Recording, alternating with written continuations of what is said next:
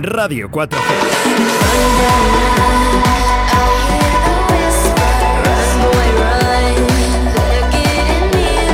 Fit Light Studio con Gonzalo Torinos y Jaime Palomo en Radio 4G.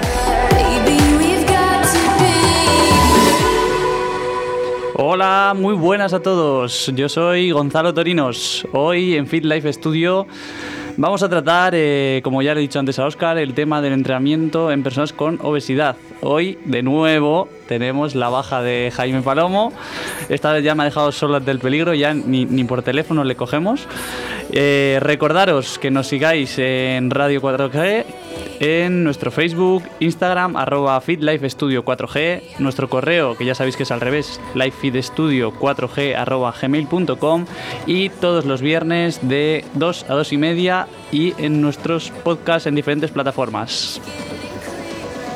Ahora que todo ha terminado y ya nada es lo que parecía, ¿qué? Ahora es tu momento. El momento de volver a soñar. El momento de salir y recuperar la libertad. De elegir, de escoger el camino y soñar el futuro. Bienvenido al momento que estabas esperando. Universidad Europea Miguel de Cervantes. Que nada te pare.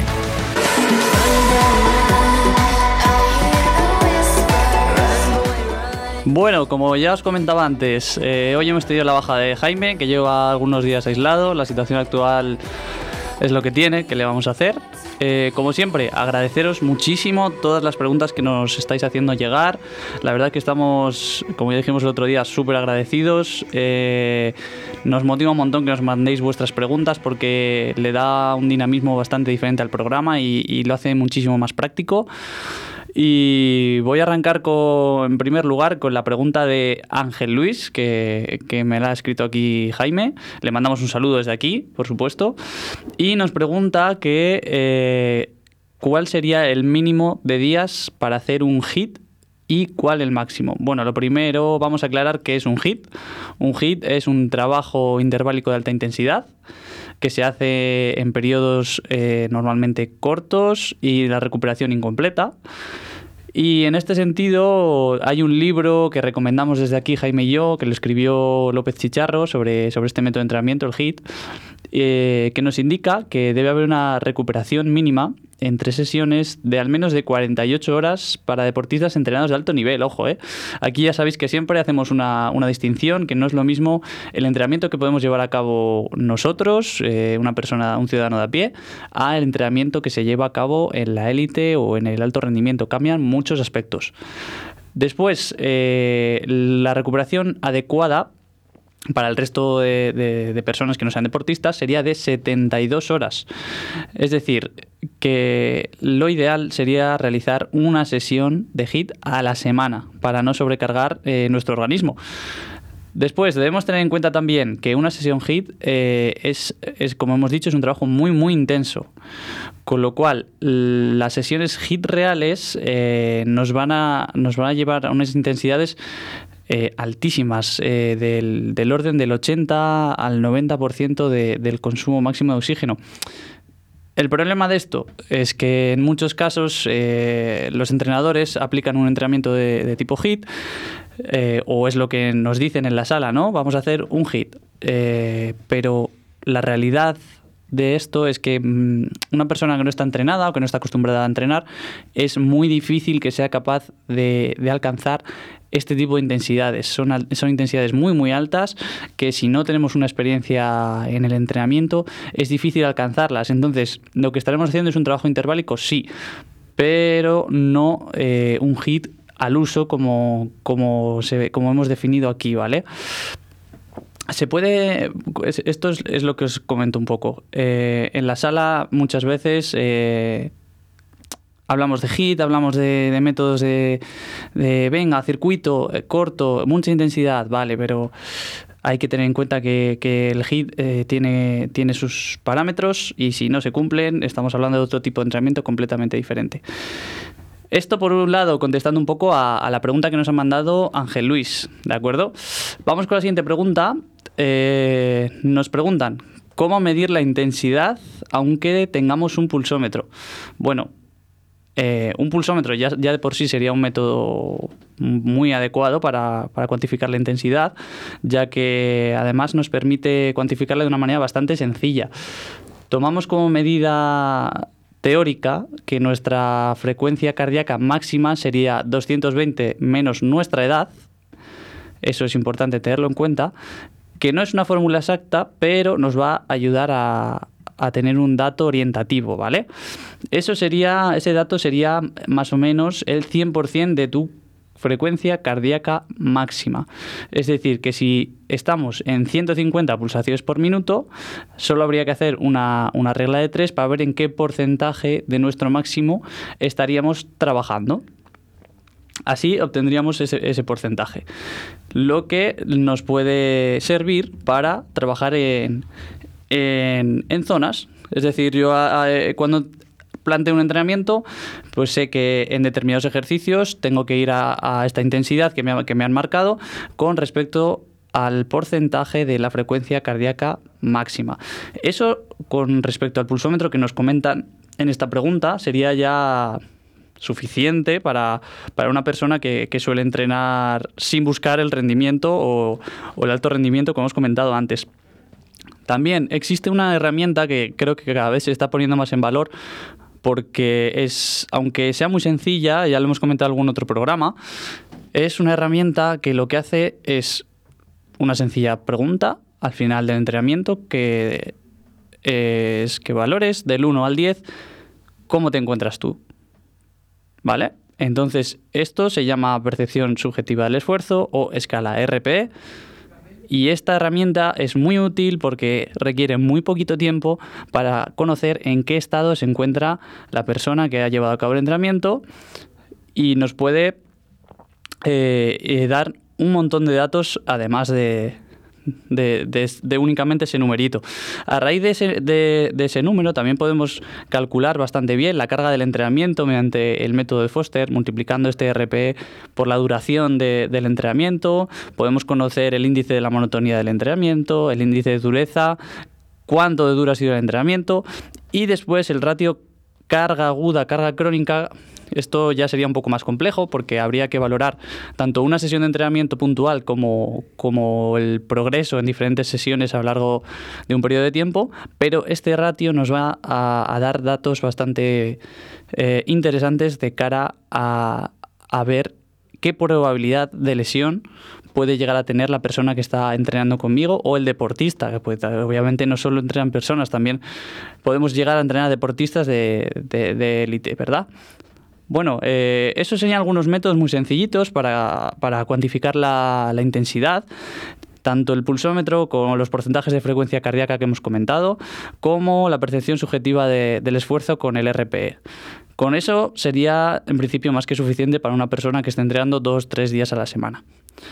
Por último, eh, nos preguntan en, la, en esta pregunta que si existe algún tipo de entrenamiento según el tipo de persona, es decir, en cuanto a su edad, complexión, etcétera. Bueno, aquí la pregunta, la respuesta perdonadme, es bastante sencilla y es que obviamente no existen entrenamientos eh, receta, digamos. No hay un entrenamiento para una persona que mide 1,85 y pesa 80 kilos, no hay un entrenamiento para una persona que mide 2 metros y pesa 60 kilos, para llamaros a casos muy extremos. Eh, aquí hay que tener en cuenta los objetivos que tiene cada persona, el contexto de cada persona, el nivel de experiencia que tiene con respecto al entrenamiento y, sobre todo, como comentamos también en el programa anterior, las circunstancias de cada persona. Hay otros factores externos como el, el entorno, el estrés, que pueden llevar a que el entrenamiento eh, no sea todo lo efectivo que nos gustaría por así decir. Eh, después también puede existir algún tipo de patología que hay que tener en cuenta a la hora de empezar a entrenar, como el sobrepeso del que vamos a hablar a continuación, eh, la composición corporal, que es importante valorarla y, ver el progreso que, tiene a, a lo largo del entrenamiento. Y por último, eh, como he comentado al principio, los objetivos que marcamos es lo más importante. Todo el entrenamiento que vayamos a desarrollar con esa persona estará en base a los objetivos que queramos cumplir con la misma. Y con esto creo que ya ha quedado bastante clara la pregunta Y a continuación, después de la pausa, vamos a hablar ya del entrenamiento en, en sobrepeso y obesidad. Radio 4G. Ahora que todo ha terminado y ya nada es lo que parecía, ¿qué? Ahora es tu momento. El momento de volver a soñar. El momento de salir y recuperar la libertad. De elegir, de escoger el camino y soñar el futuro. Bienvenido al momento que estabas esperando. Universidad Europea Miguel de Cervantes. Que nada te pare.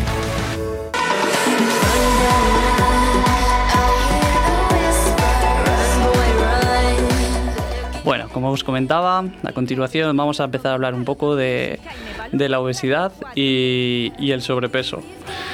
Entonces, eh, es importante hacer un apunte antes, que es que todas las personas con algún tipo de, patología pueden llegar a entrenar. Obviamente, en primer lugar, hay que hacer una valoración médica.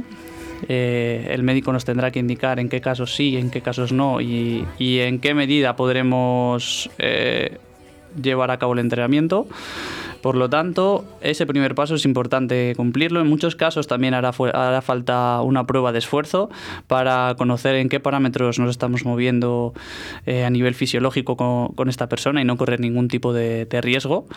Y una vez eh, establecidas estas reglas básicas, digamos, vamos a hablar ya un poco de lo que sería eh, la obesidad. Y antes que nada, vamos a situarnos un poco en cifras de lo que supone la obesidad en el mundo y también en España tengamos en cuenta, y a pesar de, los tiempos que vivimos, que antes de la aparición de, este famoso COVID-19, la OMS consideraba que la obesidad era la mayor pandemia del siglo XXI. Y esto hoy día ya, pues creo que haya dejado de considerarlo así, porque los datos de, de la COVID son, son exagerados, pero bueno, vamos con algunos datos que recogieron eh, en la Organización Mundial de la Salud. Nos indican que desde 1975 la, la obesidad se ha casi triplicado en el mundo, que en 2016 más de 1.900 millones de adultos de 18 o más años tenían sobrepeso, de los cuales más de 650 millones eran obesos. En este mismo año se descubrió que el 39% de los adultos de, este perdón, de más de 18 años tenían sobrepeso y que el 13 ya eran obesas. En este mismo año también nos indican que 41 millones de niños menores de 5 años tenían sobrepeso o eran obesos y que en 2000, este, bueno, seguimos con 2016, no son todos, todos los datos del mismo año, había más de 340 millones de niños y adolescentes entre 5 y 19 años con sobrepeso o obesidad. Bueno, pues la verdad es que estos datos son muy, muy alarmantes. Esto es una conjunción de varios factores. La, vida en general se ha vuelto mucho más sedentaria. Pasamos muchas horas sentados delante del ordenador, delante de los libros, estudiando, trabajando. A todo esto hay que sumarle que la industria alimentaria en muchos casos ha evolucionado para bien, pero en otros casos sigue, sigue siendo ciertamente engañosa con muchos productos y que no siempre se tienen los conocimientos desde las familias o desde el ámbito familiar para eh, inculcar una, un estilo de vida saludable tanto, tanto en los hijos o, o bien los adultos también. Entonces, bueno, eh, como digo, estos datos son bastante alarmantes y requieren de, de, un cambio, de, sobre todo de estilo de vida y de y de hábitos para, combatir eh, pues estas cifras.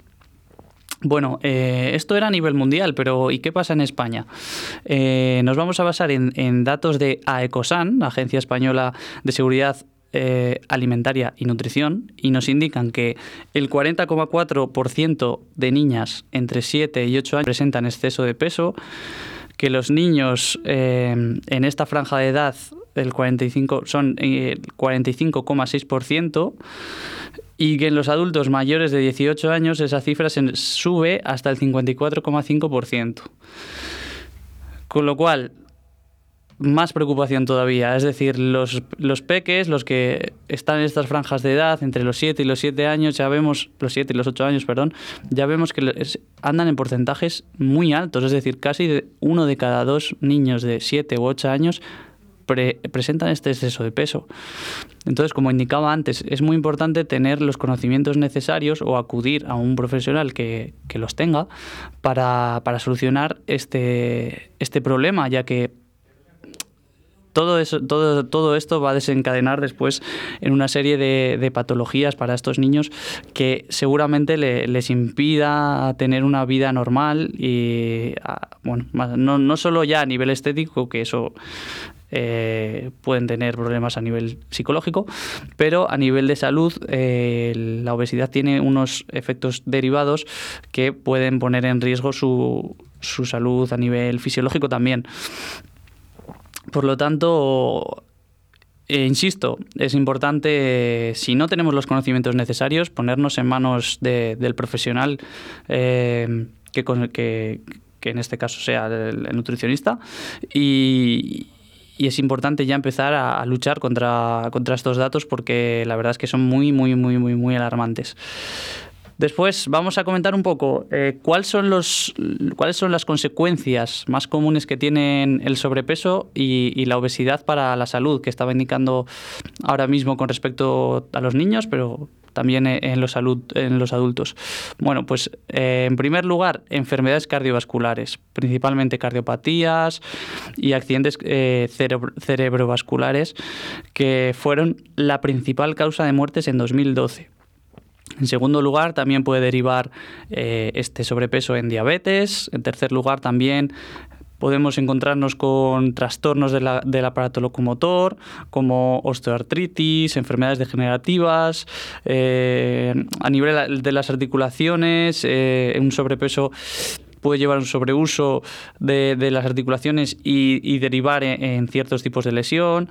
Y, por último, ya más grave, en algún tipo de, cáncer de, por ejemplo, endometrio, cáncer de mama, cáncer de ovarios, cáncer de próstata, de hígado, vesícula biliar, riñones y colon. Pero bueno, eh, ya vemos que es bastante preocupante la situación, que es algo que a, diario no vemos porque pasa muy desapercibido, pero que los datos están ahí. Son índices bastante altos y que hay que tener mucho cuidado con el estilo de vida que llevamos, la alimentación, eh, el ejercicio y demás. Para cerrar un poco eh, el tema de obesidad y, sobrepeso, eh, solo mencionar eso. Y ahora, como os he dejado en nuestro Instagram, tenemos a, un invitado que normalmente no se ve, pero que forma parte de nuestro equipo. Y yo quería saludar a, a mi buen amigo David. ¿Qué tal, David? Aquí andamos, estamos aquí a ver qué tal va este programa hoy con, Jaime fuera de, las líneas de terreno de juego, que nos ha dejado otra vez abandonados. Nada, nos ha, tirado, nos ha dejado tirados. Y que nos, seguro que nos está escuchando desde el coche. Le mandamos un saludito. Y bueno, yo simplemente soy aquel que, no se ve, aquel que lleva todas las redes sociales, eh, tanto el correo como el Instagram y el Facebook, que ahora mismo también recuerdo a todos nuestros oyentes que estamos en directo por Instagram, por, por si queréis verlo. Y simplemente pues toda la información relacionada con cada programa pues es aquella la que se sube y, y se intenta que cada oyente o cada persona que quiera escuchar algo relacionado o quiera aprender más pues que nos siga nuestro programa. Eso es. Eh, bueno, eh, este es David Pérez, que no él ha dicho su nombre, pero ya lo digo yo. Eh, y para que lo entendáis, David pues es un facilitador. Lo que hace un poco es llevar nuestra información, que a veces puede ser más técnica o más pesada, pues a, lo lleva a nuestra red de Instagram o de Facebook y demás para que vosotros también tengáis acceso siempre que queráis y, quede todo mucho más claro.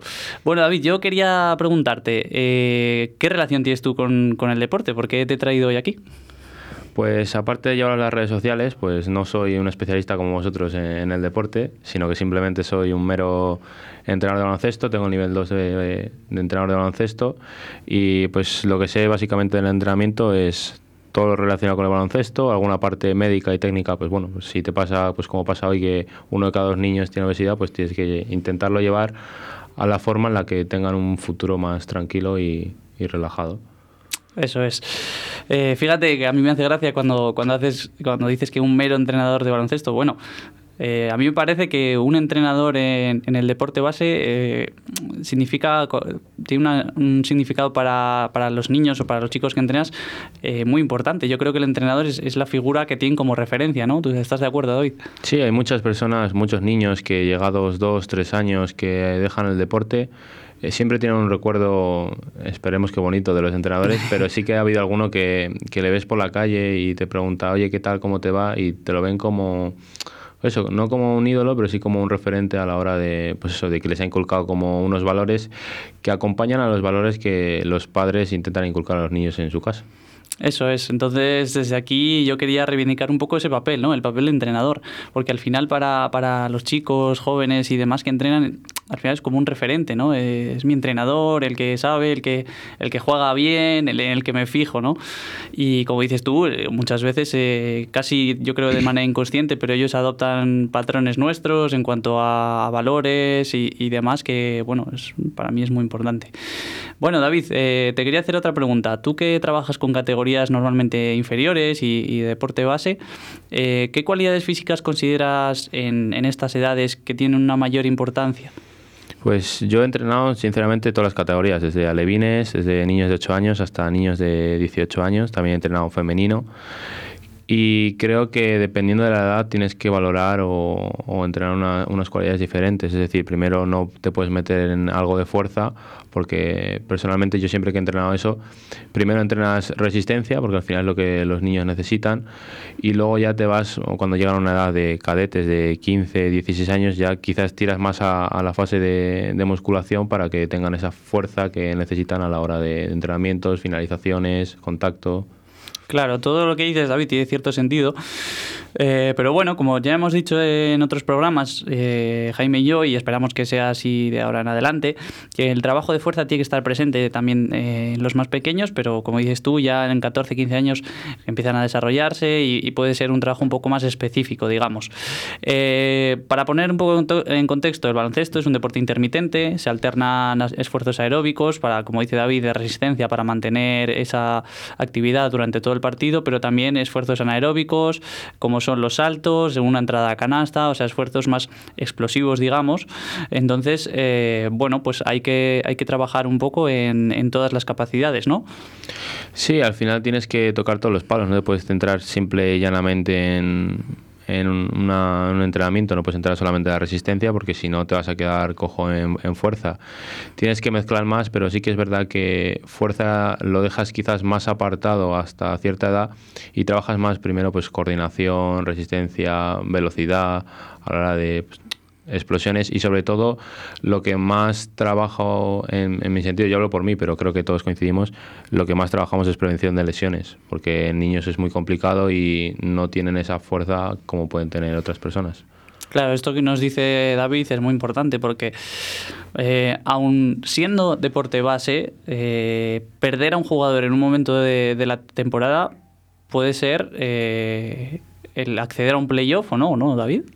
Sí, lógicamente a mí me ha pasado que te estás jugando algo y, al final fuerzas a los chavales y te quedas pues sin tu mejor jugador o, tocado a, una fase final de jugarte un campeonato de España, jugarte un título provincial y nos ha pasado, me ha pasado a mí como jugador y me ha pasado como entrenador. Ahora no están las cosas por las circunstancias como para entrenar, que no hay entrenamientos y veremos si al final sale adelante las ligas, cómo salen eh, hablando de las escolares y, autonómicas, porque a día de hoy, tal y como ratificó la Junta, eh, se podría empezar a entrenar el 1 de enero y se competiría el 15 de, enero. Es decir, tienes 14 días de entrenamiento que no sé yo hasta qué punto es beneficioso. Bueno, pues si me permites, David, eh, esas dos semanas para mí se quedan bastante cortas porque van a llegar al primer partido pues de aquella manera, ¿no?